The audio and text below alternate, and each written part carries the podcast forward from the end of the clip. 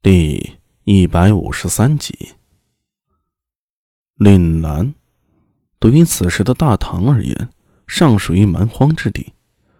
王敬直作为初唐宰相之子，又是驸马，过的是锦衣玉食的生活，一下子被发配到岭南，各方面都难以适应。他刚到岭南不久，就大病了一场，险些啊丢了性命。好在王圭与岭南豪强。冯氏交情不错，对王敬直多有关照。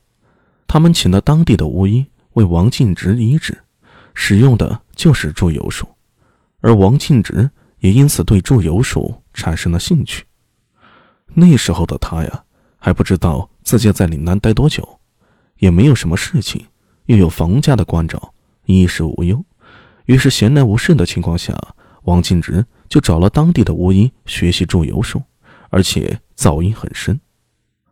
我也是偶然机会得知了怀远精通祝由术，在当时那么紧急的情况下，我就想到了他，于是带着法师从芙蓉巷一路找到了这里。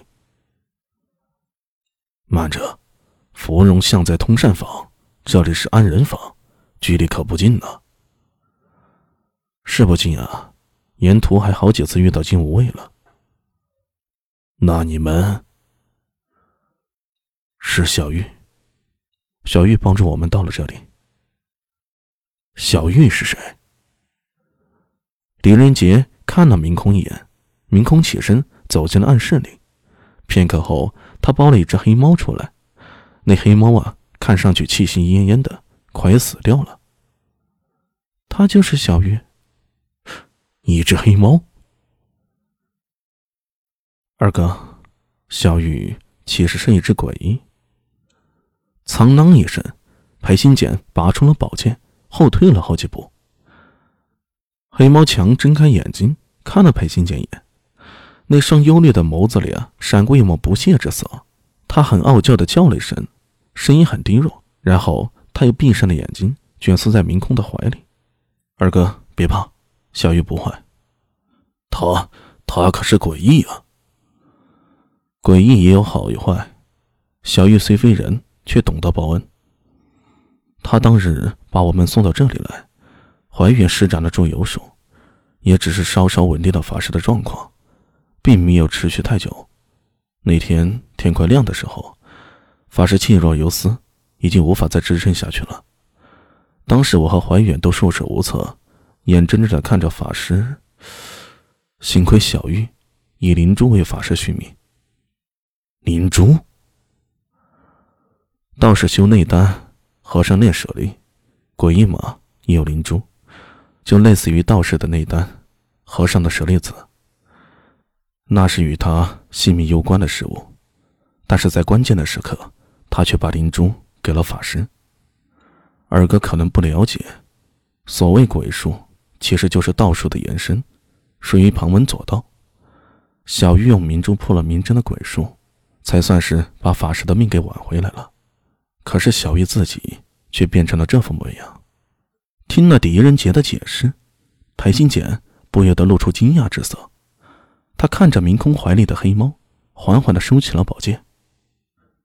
如此说来，这诡异道士，他为何要救法师呢？因为法师曾救过他。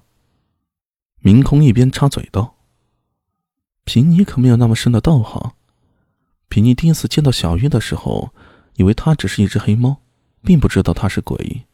她虽然受了伤，但是凭她的本领，应该不会有大碍。人常说猫有九条命，小玉又怎么可能轻易死掉？凭你是照顾她，没有救她。知恩图报，不惜舍命相救。花云说，灵珠是诡异的根本，失了灵珠，小玉等于……他现在也是勉强活着，怕是撑不了太久。狄仁杰说着，露出伤感之色。裴新简看着小玉的眼神也变得柔和了许多。他厌恶诡异，是因为他的父兄都是死于诡异之手，特别是他的兄长裴新言，在隋末唐初的时候号称万人敌。武德二年，王世充勾结诡异，在洛阳称帝。裴新杰、裴新言父子秘密准备起事，谁料想形势不密，奇异的事情泄露了。王世充也知道裴新言的厉害，于是就驱使诡异，害死了裴仁基父子。裴仁基父子死的时候，裴新简才出生呢。幸亏有家人拼死保护，把他送回了文喜，才算是保住了性命。而今他听说了小玉的故事，不由得对诡异产生了一些新的看法。怀疑，就算你们说的是真的，可没有证据也没有用处啊。他坐了下来，说道：“明真，我可以派人去找，不过如果他是诡异的话，估计很难找到他。而你们二人，对了，还有苏大为，你们三个人劫狱的罪名啊，我却无法帮你们洗脱。当今陛下仁厚，对兄弟姐妹极为爱护。”吴王虽不是嫡出，但生前得先帝所爱。